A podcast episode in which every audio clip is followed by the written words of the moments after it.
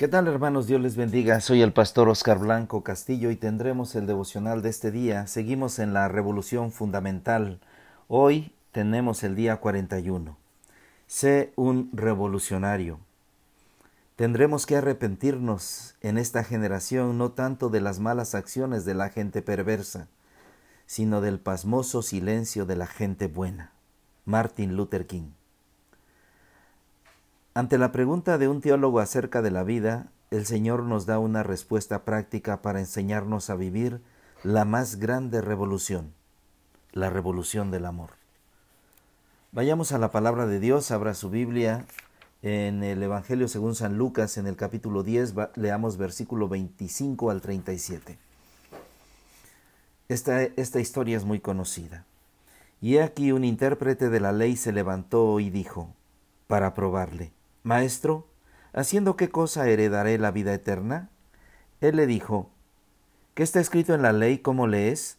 Aquel, respondiendo, dijo, Amarás al Señor tu Dios con todo tu corazón y con toda tu alma y con todas tus fuerzas y con toda tu mente, y a tu prójimo como a ti mismo. Y le dijo, Bien has respondido, haz esto y vivirás. Pero él, queriendo justificarse a sí mismo, dijo a Jesús, ¿quién es mi prójimo? Respondiendo Jesús dijo, Un hombre descendía de Jerusalén a Jericó y cayó en manos de ladrones, los cuales le despojaron e hirieron y se fueron dejándole medio muerto.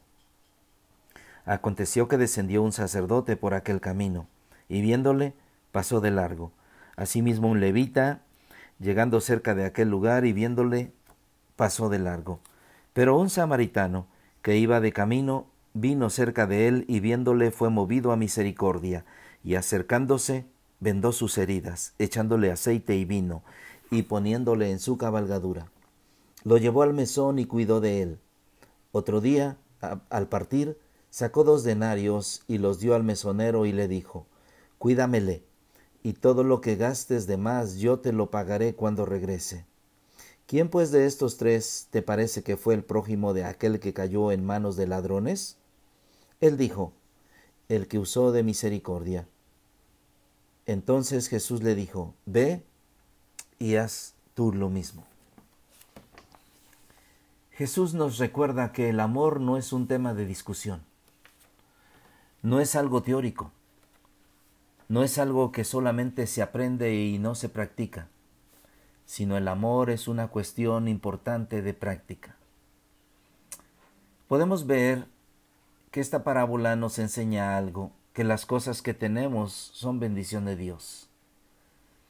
Podemos ver en este pasaje qué cosas tenía un intérprete de la ley, un sacerdote y un levita, un samaritano y un hombre común y corriente. El intérprete de la ley era un experto en las enseñanzas religiosas. Los levitas ministraban en el templo, al igual que los sacerdotes. Su posición les daba muchos privilegios, gozaban de la estancia en el templo. Buena ropa, buena comida, todo esto venía como bendición por servir a Dios. Nosotros también tenemos muchas cosas de las cuales disfrutamos y debemos reconocer que son bendiciones que vienen de Dios. En el versículo 27, cuando Jesús dice, ¿cómo lees? Porque Dios nos pide que mostremos el amor. En la muñeca de su mano tenía una cajita este intérprete de la ley y con este pasaje. El pasaje era este. Amarás al Señor, tu Dios, con todo tu corazón, con toda tu alma, con toda tu mente, con todas tus fuerzas, y a tu prójimo, como a ti mismo. El intérprete respondió la pregunta de Jesús, de Jesús citando Deuteronomio 6.5 un texto que todos los judíos fieles recitaban dos veces al día. Este texto resume la norma central de la ética de la ley. La base de la respuesta del hombre es una expresión de obediencia y devoción que también se puede considerar como una muestra natural de la fe, puesto que involucra el corazón, el alma, las fuerzas, la mente de una persona es lo que hemos llamado los cuatro totales. Todo, toda tu mente, toda tu alma, todo tu corazón, todo, los cuatro totales. Así es que este hombre descendía de Jerusalén a Jericó. Este era un viaje aproximado de 27 kilómetros a través de un camino conocido como escondite de muchos ladrones. Se escondían en cuevas a lo largo del camino y atacaban a sus víctimas. Los expertos en, la ley trataron al herido como un tema de discusión. El hombre estaba en peligro, pero afortunadamente se aproximaba a su ayuda. Pero para él desafortunadamente esa ayuda pasó de largo. Tanto el sacerdote como el levita evitaron conscientemente brindarle ayuda. Cuán fácil resulta para los que realizan rituales religiosos volverse crueles y considerar las oportunidades para ejercer el ministerio como un hecho sin importancia, cuando es lo importante. Cuando conocemos del amor de Dios, leemos su palabra a diario, oramos, no acusemos mucho a los demás, sino hagámoslo con nosotros mismos. ¿Qué estamos haciendo? Este hombre en peligro no recibió el apoyo. Los ladrones lo despojaron, lo golpearon. Los sacerdotes ignoraron al hombre y no le ayudaron. El levita no mostró amor por su prójimo. Pero, esperen, había un samaritano. Este hombre lo trató como una persona a la que se debería amar lo trató como una persona que debería ayudar. Parte de, de, la belleza de esta historia del buen samaritano está en el cambio de ideas. Tradicionalmente el sacerdote y el levita habrían sido los buenos, mientras que el samaritano representaría al malo, una persona que cedía en cuestiones religiosas. Sin embargo, el, el samaritano supo cómo tratar a su prójimo. El prójimo no es alguien a quien él conozca, o alguien a, quien sea de su misma raza o de su misma condición. El prójimo es tan solo alguien que necesita ayuda y puede incluir cualquiera que sepas que te necesita.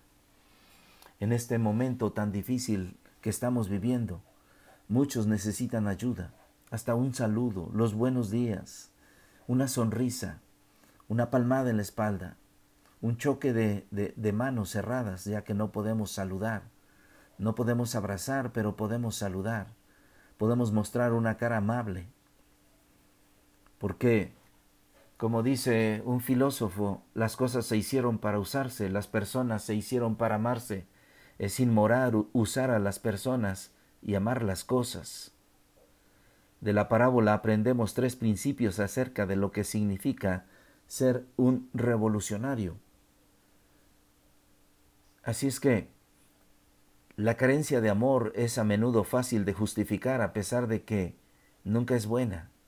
La gente puede justificarse y decir que lo trataron mal en su niñez o que trae algunas costumbres, que nunca su papá le dio una caricia, que, que nunca su mamá le expresó amor.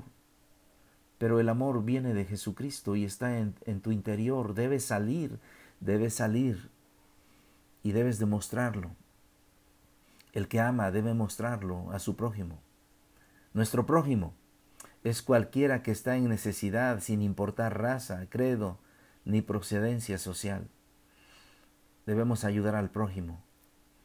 Debemos ayudar al que está en necesidad. Orar por él, ayudarle y darle algo de lo que él necesita. Amor significa hacer algo para suplir las necesidades de alguien no importa dónde viva, hay gente necesitada a su alrededor. No hay razón de justificarse para negarse a brindar ayuda, de ayudar a, a, los necesitados, de ayudar al que está padeciendo. Déjame dejarte este desafío en esta mañana. El samaritano era despreciado por pertenecer a un grupo mestizo, pero se elogia porque actuó en lugar de hablar. Que nuestros hechos hablen más que nuestras palabras. Jesús le devuelve la pregunta al intérprete de la ley, pero le cambia el énfasis. No se trata de quién era mi prójimo, sino de quién probó ser el prójimo. El amor no toma en cuenta el valor de su objeto, simplemente responde a la necesidad humana. Podemos ver que Jesús le dijo, ¿Quién pues de estos tres te parece que fue el prójimo del que cayó en manos de ladrones? Él dijo, el que usó de misericordia con él. Entonces Jesús le dijo, ve Ve y haz tú lo mismo. ¿Qué acción hará usted en este día? ¿Qué acción hará yo en este día para suplir alguna necesidad de nuestros prójimos? Levántese, salga de su zona de confort y sea un revolucionario. Revolucione a su mundo, revolucione a su colonia, revolucione a los que están a su alrededor Revolucionar al mundo requiere de una filosofía de vida revolucionaria. Así es que, en el mundo de hoy hay tres filosofías respecto al prójimo. El que dice lo tuyo es mío, el que dice lo mío es mío, y el que dice lo mío es tuyo y te lo voy a compartir. Ve y haz tú lo mismo. Sigue resonando en nuestra mente y en nuestro corazón esta palabra de Jesús hacerlo es importante. Hay que atrevernos, hay que practicarlo, no solo saberlo, porque muchos de nosotros lo sabemos. Seguimos en la revolución fundamental. Hagamos una revolución. Nuestro Dios nos ayuda. No podemos amar como es debido a Dios y a nuestro, a nuestro prójimo si no tenemos el amor de Dios en nuestros corazones y ese amor de Dios debe salir por nuestros poros. Debe salir con una sonrisa. Debe salir con una mano extendida para ayudar al necesitado. Este día, este día Dios te bendice, pero este día Dios quiere que tú seas de bendición. Gloria a Dios.